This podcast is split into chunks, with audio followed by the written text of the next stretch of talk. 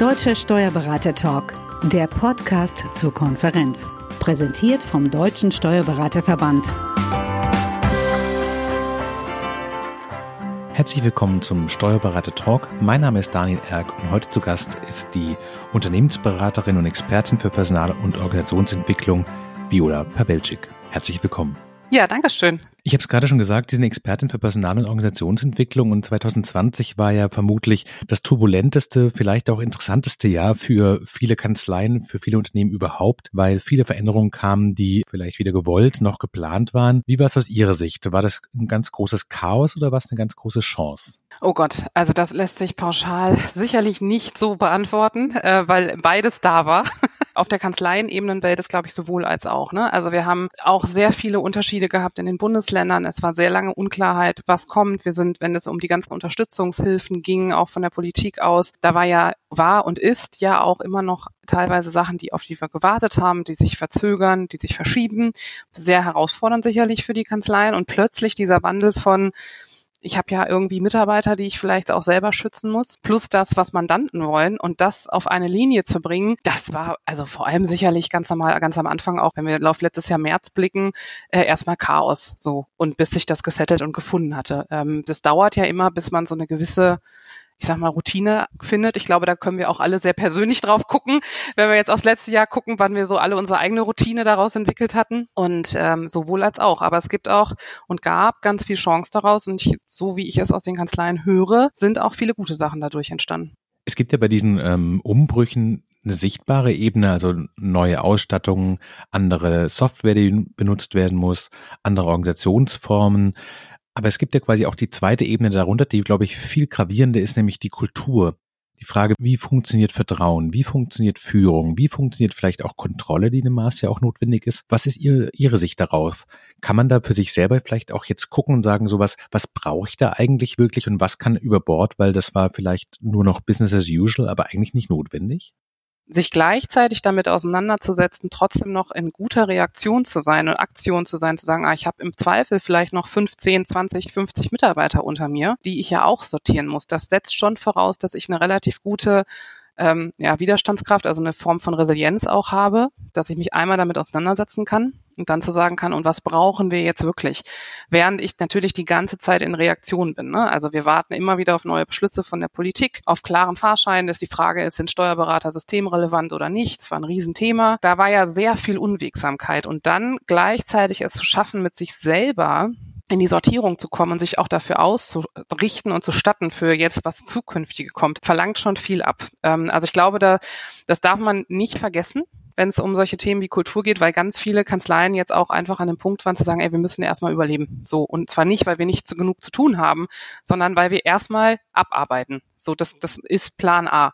Und das, was jetzt danach kommt, das, was Sie gerade sagten, diese Umfunktionierung von ähm, ja, Kultureinführung, was ist denn jetzt eigentlich passiert in dem Jahr? Was haben wir denn gemacht? Also wir haben festgestellt, wir konnten unsere Mitarbeiter ins Homeoffice schicken und es funktioniert. Äh, wir haben festgestellt, wenn wir mit Abstand arbeiten, wenn wir vielleicht andere Besuchszeiten mit Mandanten absprechen, ne, auch online Mandanten mehr in die Online-Welt bringen, sei es über Datev oder, oder, oder, was wir vorher alles vielleicht noch nicht in dem Ausmaß hatten. Das klappt jetzt auf einmal anders und die Frage ist, und was macht das jetzt für unsere Kanzlei und was bedeutet das auch für die zukünftige Strategie? Aber das bedeutet immer erstmal nochmal an sich selbst ja zu schauen, okay, und, und was macht das jetzt mit mir einmal als Führungskraft, aber auch in meinem Selbstverständnis als ich sag mal, Steuerberater, Geschäftsführer, Partner in einer Kanzlei. Wo möchte ich hin? Wo wollen wir hin? Und was ist auch in diesem Selbstverständnis, in dieser Veränderung passiert? Jetzt in, in diesem Jahr rückblickend bis hierhin. Haben Sie den Eindruck in den Kanzleien, mit denen Sie in Kontakt sind, dass dort schon so eine Art neuer Modus etabliert ist oder ist da Troubleshooting eigentlich noch der aktuelle Modus? Erstens. Und zweitens gibt es da sowas schon wie eine Freude darüber, dass man in eine Dynamik gekommen ist, die man vielleicht vorher und aus eigenen Stücken so nicht gewählt hätte? Oder ist das alles noch so quasi dass man nur die Differenz zum alten funktionierenden Geschäftsmodell und Arbeitsmodell sieht? Nee, also sowohl als auch. Ich habe Kanzleien dabei, die auch, weil sie vorher schon sich zukünftig auch anders mit aufgestellt haben, die gesagt haben, okay, das war genau der Schub, den wir jetzt gebraucht haben, nochmal, um die Themen auch zu verfestigen. Äh, natürlich auch da Sortierung für die Teams, ne? also wirklich auch nochmal Arbeiterrhythmus finden. Wie funktionieren auch im Zweifel Zoom-Meetings? Wie können wir mit, äh, mit anderen Webspace-Möglichkeiten zusammenarbeiten. Wie gelingt das, dass auch jeder gesehen wird? Das ist ja auch ein Riesenthema. Also wie schaffen wir auch Kommunikation?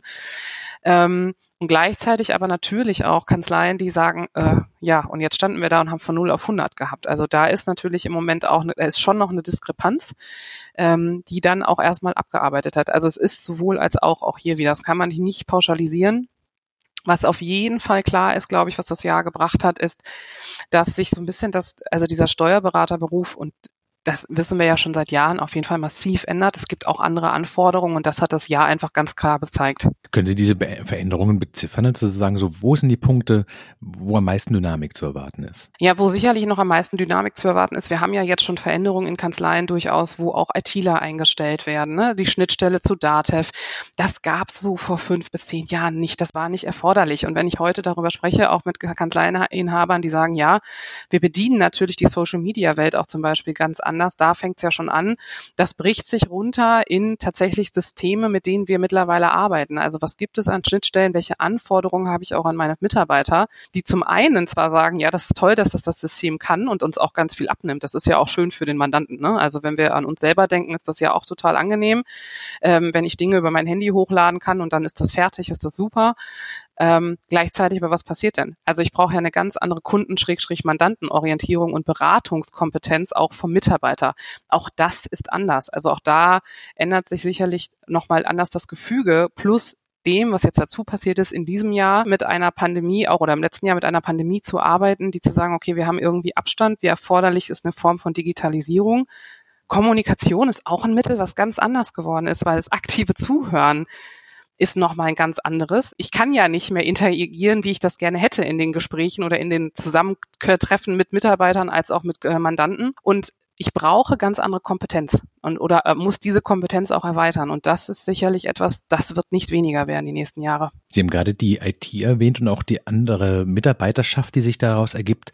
Ich stelle mir so ein bisschen naiv vor, dass da auch ein komplett anderer Typus dann vielleicht in den Kanzleien rumsitzt, der kulturell anders geprägt ist, der andere Kompetenzen mitbringt, vielleicht auch andere Benchmark fürs eigene Arbeiten. Wie inkorporiert man denn so eine sich verändernde und pluraler werdende Mitarbeiterschaft klug?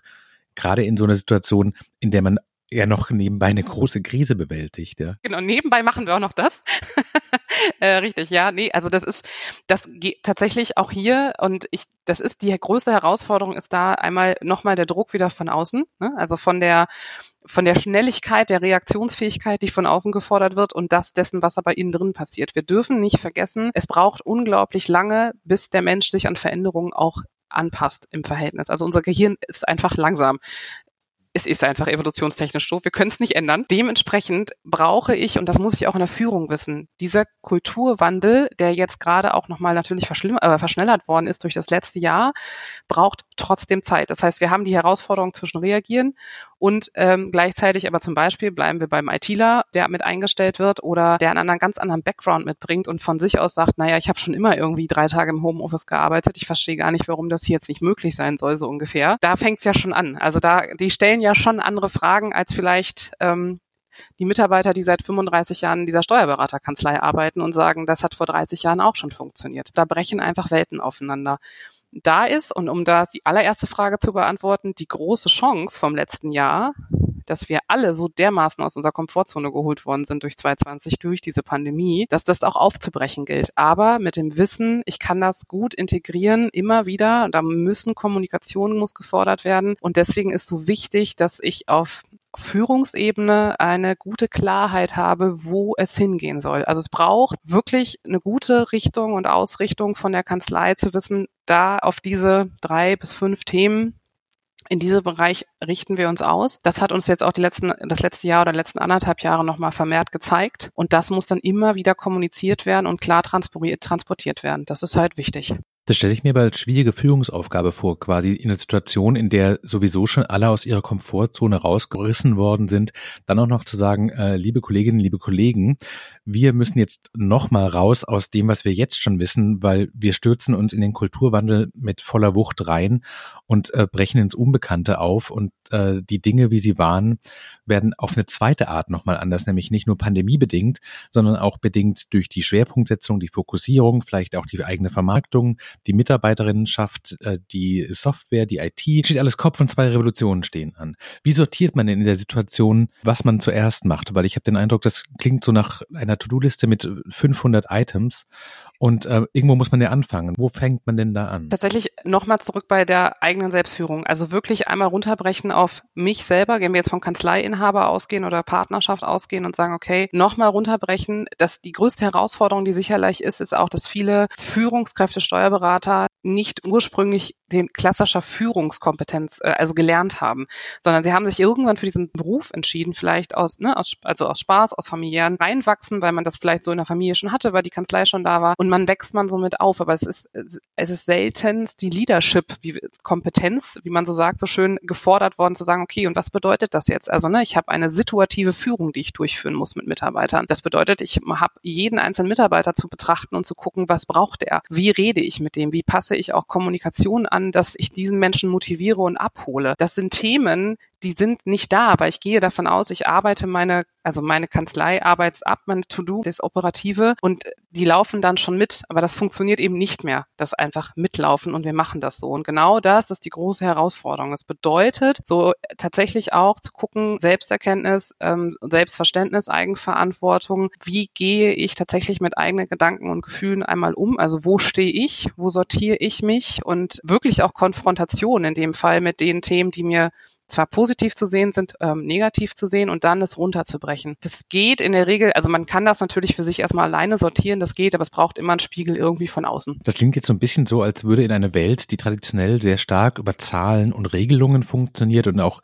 sehr stark über, weiß ich nicht, die Ablage, die Organisation von Inhalten, Seriosität, Berechenbarkeit, als würde da nicht nur so ein Sturm reinlaufen, sondern gleichzeitig auch noch gefordert werden, dass man bei all dem irgendwie nahbar und emotional sein soll wo fange ich denn als Führungskraft damit an? Also wenn ich jetzt feststelle, mich gucken hier bei Zoom 25 Leute an, das sind meine Mitarbeiterinnen und Mitarbeiter, ich bin aber nicht mal im Raum und die erwarten jetzt von mir, dass ich sage, das wird schon alles gut werden in der Situation, wo ich mir selber nicht ganz sicher bin, ob es wirklich alles gut wird. Haben Sie eine Art Tipp vielleicht, wenn man sagen kann, so was, folgende drei Fragen könnte man sich selber mal aufschreiben und damit anfangen zu arbeiten, zu sagen, sowas, woher nimmt man die eigene Stärke, was möchte man eigentlich vermitteln, wie steigt man in so einen Reflexionsprozess ein?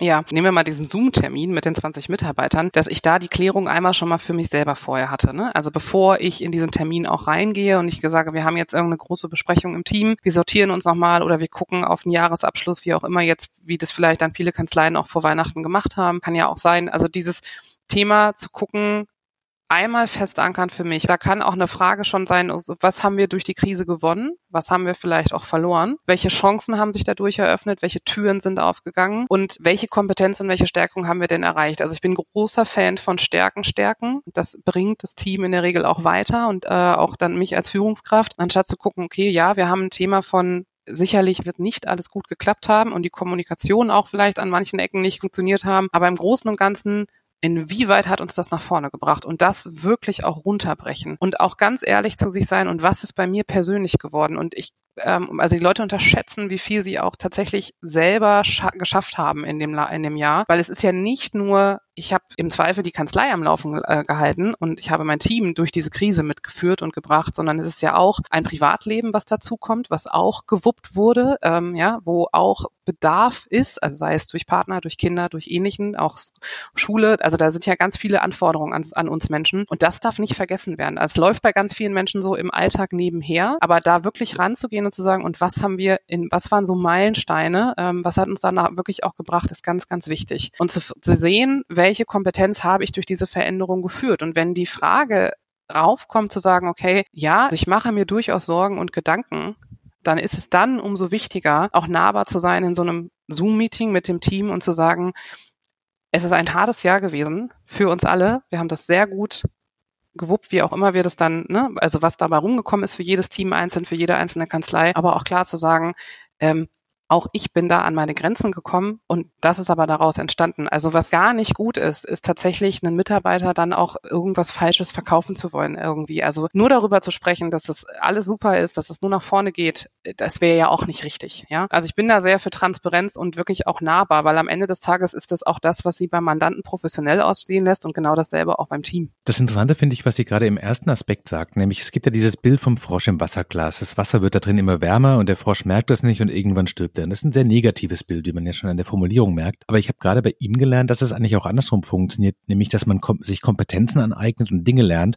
und das selber nicht mehr feststellt, weil man das so normal findet und vielleicht auch in diesem turbulenten äh, Corona-Kontext gar nicht merkt und sich gar nicht selber so aufs Konto gut schreibt, dass man sagt so, wir arbeiten immer remote, wir arbeiten in Schichten, wir haben diesen Abstand eingehalten, wir haben tausend Dinge geändert und trotzdem läuft es weiter. Und auch, dass das eine Leistung sein könnte, die man honorieren könnte und eine Fähigkeit, also wir sprechen von Resilienz bei Mitarbeiterinnen und Mitarbeitern, sind sie krisenfest, ähm, sind sie flexibel, stellen sie sich auf Situationen neu ein, auch bei Vorgesetzten. Ähm, wenn wir alle Parameter verändern und hinterher immer noch quasi die gleiche Kanzlei die gleiche Leistung abliefert, ist es ein, ein großer Schritt nach vorne, der auch vielleicht ja, wenn man das mal positiv wendet, Räume aufmacht, wenn man merkt, so wenn wir das geschafft haben, dann schaffen wir all die anderen Herausforderungen, weil ich vorhin von der zweiten Revolution sprach, die anstand, vielleicht auch, dass man es positiv wenden kann und sagen, so, das haben wir uns nicht ausgesucht und das mussten wir machen. Jetzt suchen wir uns Veränderungen aus, die wir wollen. Die wir machen wollen, genau. Also das ist ja, und das ist das, was dadurch steht. Also auch diese Frage, man darf das durchaus überspitzt stellen. Was soll denn dann noch kommen? Das hilft in dem Moment einfach auch, die nach vorne zu wuppen und zu sagen, ja, und so ein Team wächst ja auch trotzdem zusammen. Also wenn ich es geschafft habe, die Mitarbeiter trotz auch vielleicht Krankheitstagen und was auch immer mitzubehalten, dass es keine große Fluktuation gab, dass das mitgegangen ist, dann ist das ein Riesenschritt.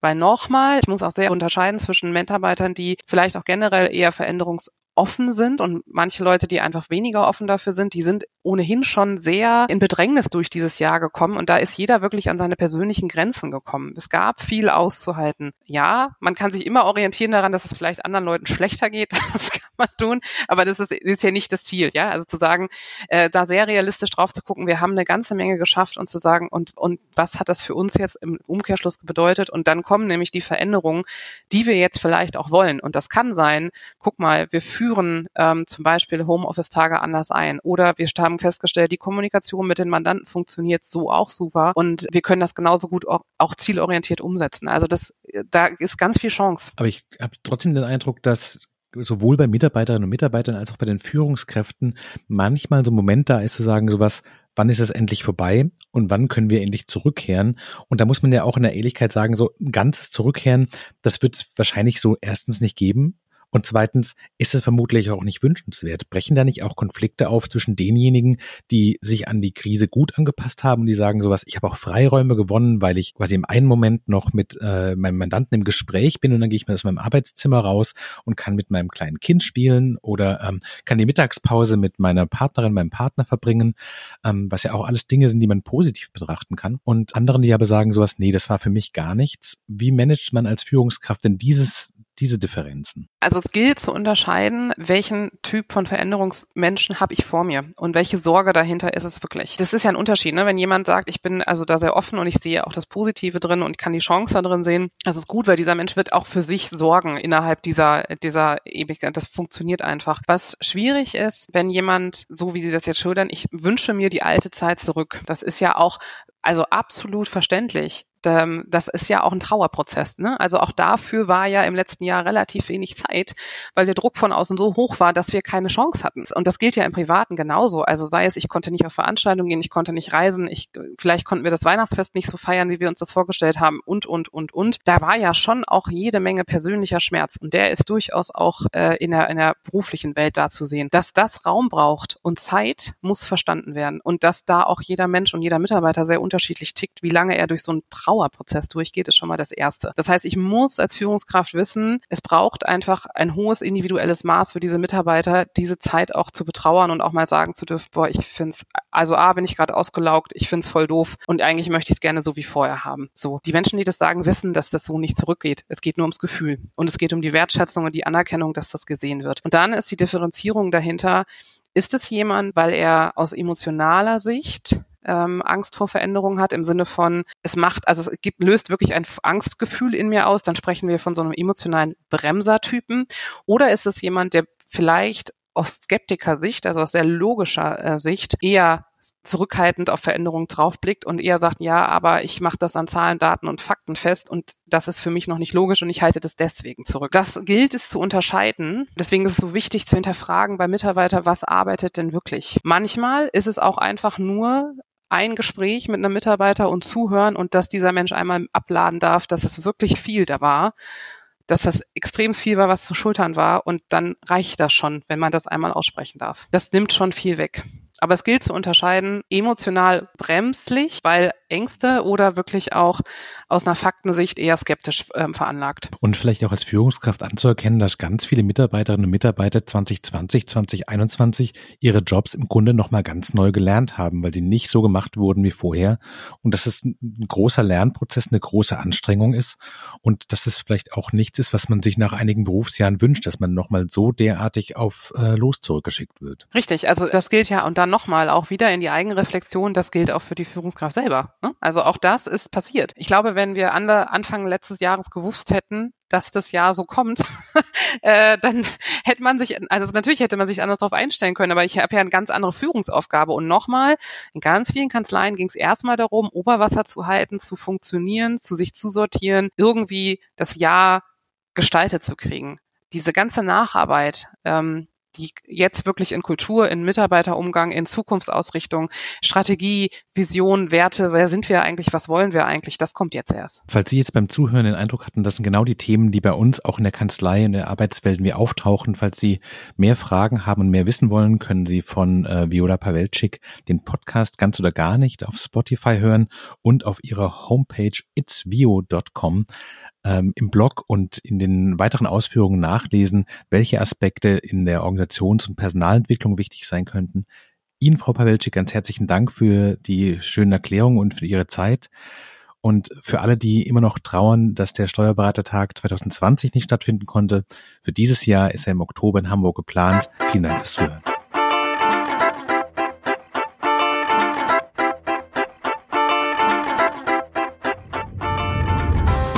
Mehr zum Podcast und zum Deutschen Steuerberatertag finden Sie online auf www.steuerberatertag.de.